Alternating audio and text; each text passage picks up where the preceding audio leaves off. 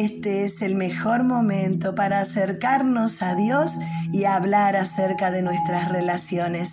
En el libro de Romanos capítulo 12, versículo 9 dice, no finjan amar a los demás, ámenlos de verdad.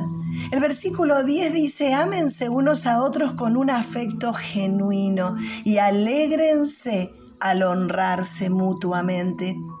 La verdad es que tenemos eh, oportunidades para honrar a las otras personas. Todos, todos tenemos oportunidades en las que podemos ayudar, decir una palabra de aliento, acompañar en un proceso difícil, dar un buen consejo.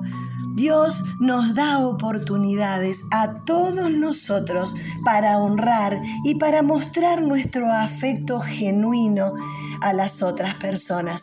Lo importante es no perder la oportunidad. Lo importante es estar atento a la otra persona, a ver cuándo tengo esa oportunidad para honrarlo, para servirle, para darle una palabra de aliento, para alegrar su corazón.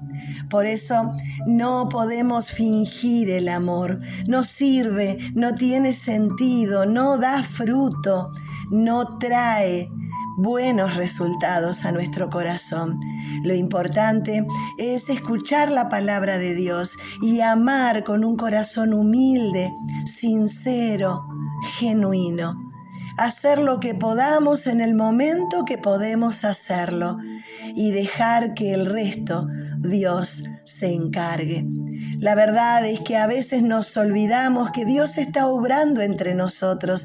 Él está trabajando en nuestro corazón, en las otras personas. Está trabajando dentro de la iglesia. Por eso necesitamos recordar una y otra vez que Dios está a nuestro lado, que nosotros hacemos nuestra parte, que Dios va a completar la obra que Él se va a encargar de lo que yo no puedo hacer. Descansar en Dios, aprender a contar con la presencia del Espíritu Santo en nuestras vidas puede hacer una gran diferencia en las relaciones también.